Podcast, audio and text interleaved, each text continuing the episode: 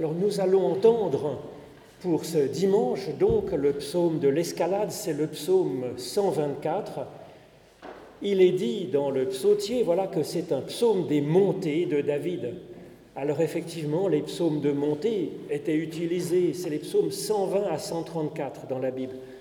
Ils étaient utilisés pour euh, le pèlerinage, pour monter à Jérusalem, mais bien sûr c'est une image, c'est un, exercice spirituel qu'avaient les, Juifs euh, à cette époque, mais c'est d'abord un psaume voilà, pour, euh, pour monter nous-mêmes, pour chercher une élévation intérieure. Et c'est ce que nous allons essayer de faire dans la méditation de ce psaume. Psaume des montées de David. Sans le Seigneur qui était pour nous, qu'Israël le redise.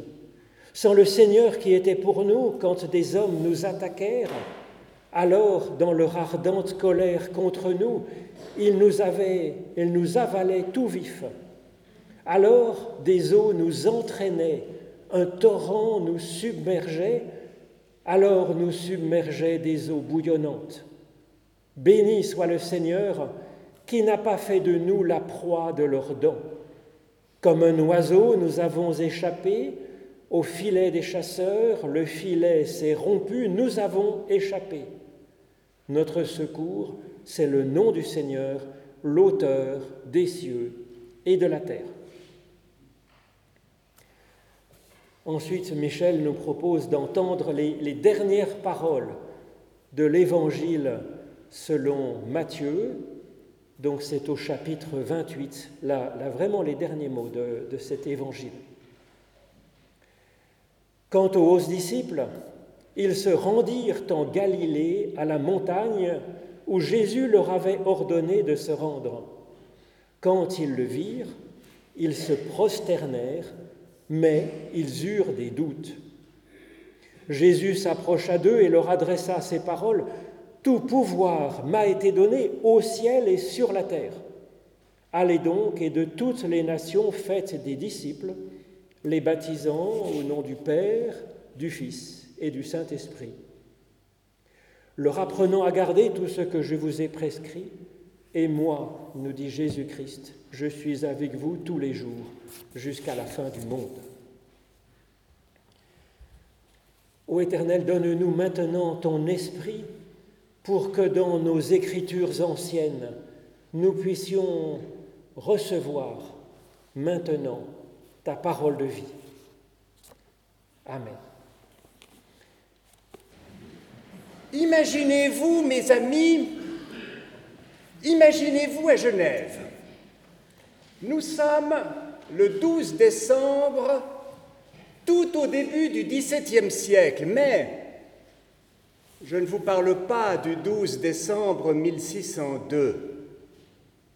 Nous sommes en 1603. Et l'ensemble du peuple, nous le savons par les registres de la Compagnie des pasteurs, l'ensemble du peuple de Genève est invité au temple de Saint-Pierre et dans les autres temples de la ville pour célébrer la miraculeuse délivrance de l'année précédente. Et nous savons même qu'à cette occasion, nos ancêtres de Genève en 1603 ont chanté ce psaume 124 que nous avons aussi chanté tout à l'heure. Et nous l'avons chanté dans la même mélodie, car cette mélodie avait été composée à Genève en demi-siècle plus tôt. Sans le Seigneur qui était pour nous, dit ce psaume, sans le Seigneur qui était pour nous quand des hommes nous attaquèrent, alors ils nous avalaient tout vifs. Béni soit le Seigneur qui n'a pas fait de nous la proie de leurs dents. Et c'est ainsi qu'à Genève, tous les 12 décembre du XVIIe, du XVIIIe siècle et des siècles suivants, le peuple s'est réuni pour célébrer la délivrance de l'escalade. Il faut dire que c'était la fête religieuse la plus importante de Genève au mois de décembre. Et à la vérité, c'était même la seule fête religieuse parce que, voyez-vous, nos ancêtres, les bons protestants de Genève, considéraient que la fête de Noël était une chose qui relevait de la superstition papiste. Et c'est ainsi qu'à Genève, on ne célébrait pas Noël. Ce qui d'ailleurs faisait bien rigoler nos amis protestants de Berne, de Bâle, de Lausanne, de Zurich, qui trouvaient avec un petit sourire narquois, un peu étrange, cette attitude des gens de Genève qui, au mois de décembre, ne manquent pas chaque année de célébrer une victoire temporelle en commémorant une petite bataille, mais qui omettent de célébrer la grande victoire de Dieu dans l'histoire des humains qui vient à Bethléem s'incarner en Jésus. Il a fallu attendre le XVIIIe siècle pour que, sous la pression des gens qui tenaient à célébrer Noël, la compagnie des pasteurs et le conseil acceptent du bout des doigts qu'on célébrera Noël. Mais évidemment que si à cette époque il s'était imaginé qu'au temple de Vendeur on mettrait un si beau sapin, ils auraient poussé de hauts cris. C'est une constante de toutes les guerres, de toutes les batailles qui ont traversé l'histoire du christianisme que de se référer à Dieu. Nous nous battons et Dieu est avec nous. Dieu est de notre côté. C'est ainsi que les gens de Genève ont réagi au lendemain de l'escalade. Qui nous a protégés, sinon ces Kélénos, les maîtres des bataillers? Qui nous a protégés, sinon Dieu, celui qui est en haut, celui à qui notre destinée ici-bas tient à cœur? Alors, est-ce qu'on a raison d'invoquer Dieu dans les guerres? Est-ce qu'on a raison de dire que quand nous sommes du côté de la victoire, c'est Dieu qui nous a protégés? C'est là une question très grave, très difficile, très importante. Voyez, il y a un peu plus d'un siècle, au moment où faisait rage celle qu'on n'appelait pas encore la Première Guerre mondiale, parce qu'elle avait été la seule. C'était la Grande Guerre.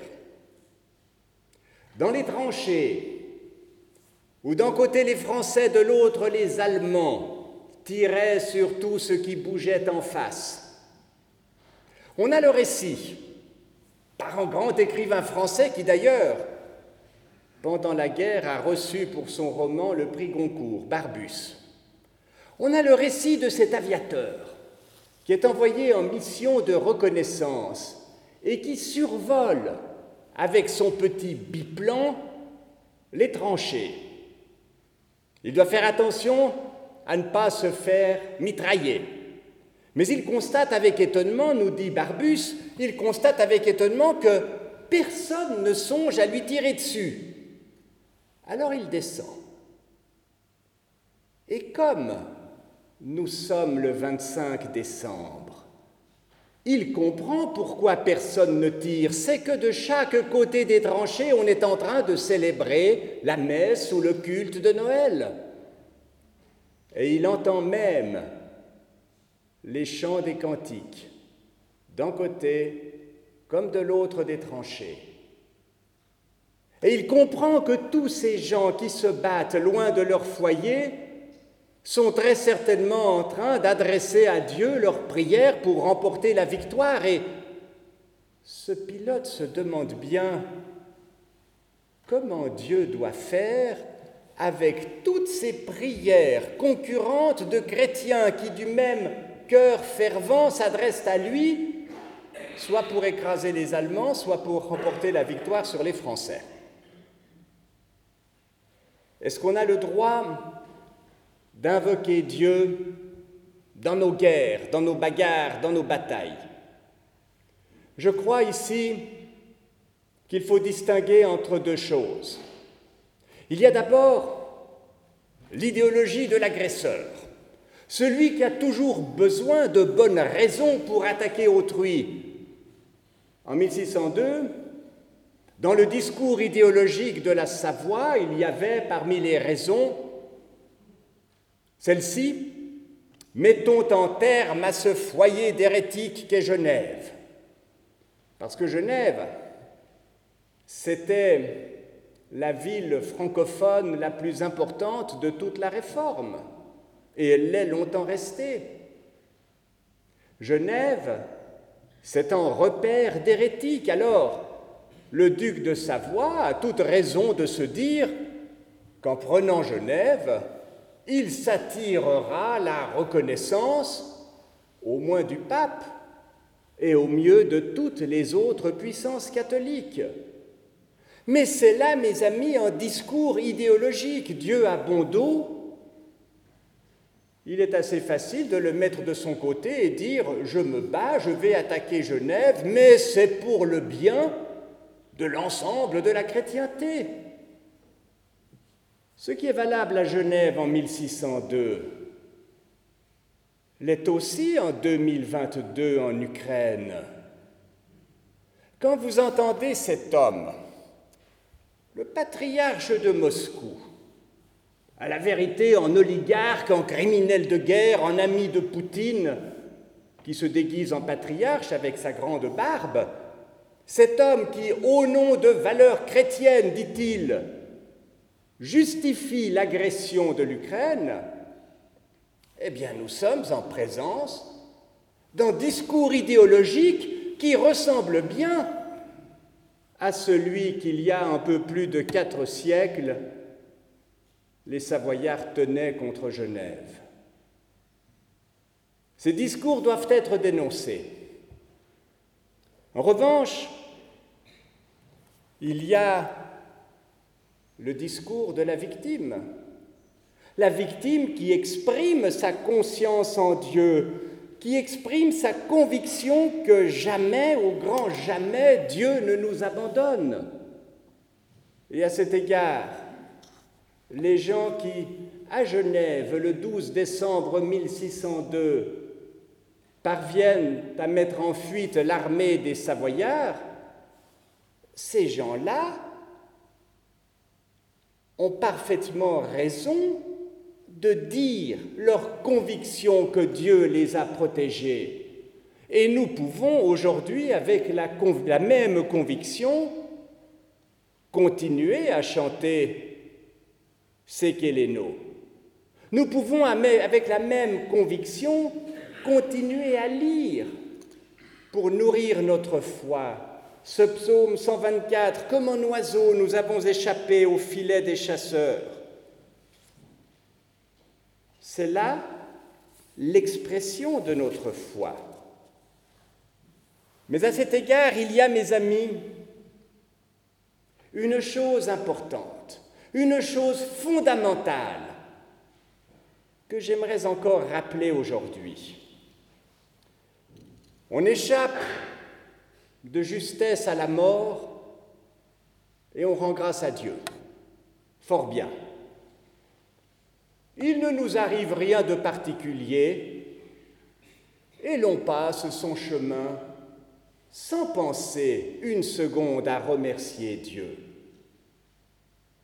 C'est là une expérience courante dont chacun de nous pourrait donner cent exemples. La foudre tombe à quelques mètres de vous, vous échappez à la mort, et aussitôt vous vous dites, Dieu m'a protégé. La chose n'est pas fausse. Mais si la foudre ne tombe pas, est-ce que Dieu ne vous a pas protégé? Ou si la foudre tombe à quelques kilomètres de vous, est-ce que nous ne sommes pas dans la main protectrice, bienveillante, paternelle de Dieu? J'échappe de justesse à un accident mortel de la route. Ma réaction serait de dire Merci Seigneur. Mais je me rends dans une autre ville, il n'y a pas le moindre problème de circulation, et j'oublie de remercier Dieu. J'échappe à une maladie dont les médecins pourraient me dire qu'elle est mortelle. Et sortant du cabinet du médecin, je m'entends dire que les examens sont bons et que contre toute attente, j'ai encore une espérance de vie de quelques années. Aussitôt, je suis pris d'un sentiment de reconnaissance à Dieu. Mais si je ne suis pas malade et que je n'ai même pas besoin d'aller chez le médecin ni de subir ses examens, je ne remercierai pas Dieu pour la santé qu'il me donne. On peut prendre enfin cet exemple tragique de la guerre. Si j'échappe à l'escalade des Savoyards, je remercie Dieu. Et c'est ce que nos ancêtres ont fait légitimement, au moins chaque année, à partir du 12 décembre 1603. Mais si je vis dans une situation de paix, si je puis sortir de chez moi sans risque de me faire abattre, si aucun de mes voisins ne cherche à détruire ma maison, est-ce que je n'aurais pas par hasard à remercier Dieu aussi pour cela? Et je crois que c'est là que nous retrouvons le message de Noël que nous allons célébrer dans quelques jours. Noël, c'est bien sûr l'annonce que Dieu vient vers nous, mais c'est aussi l'annonce que Dieu est avec nous, Emmanuel.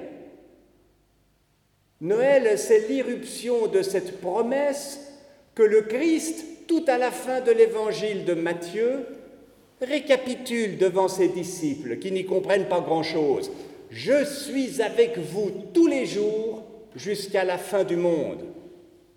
Mais attention, ces mots de Jésus, il ne les prononce pas seulement pour ses onze disciples qui sont encore là, il les prononce pour l'ensemble des chrétiennes et des chrétiens de tous les siècles qui viendront. Il prononce ces mots pour chacun d'entre nous. Et c'est à chacun, à chacune d'entre nous qu'il appartient aujourd'hui, maintenant, en cet instant précis où je vous parle, de comprendre que Jésus est avec nous. Il l'est maintenant, en cet instant. Alors comment ne pas exprimer notre reconnaissance? Pour cette promesse, même si la foudre ne tombe pas à quelques centimètres de nous, même si nous n'échappons pas miraculeusement à telle ou telle maladie, à tel accident ou aux calamités de la terre. Se laisser remplir de gratitude. Voilà ce que nous avons à faire. Se laisser remplir de gratitude non seulement quand nous frôlons la mort, comme nos ancêtres en 1602, mais à chaque jour, à chaque minute de cette vie que Dieu nous donne. Amen.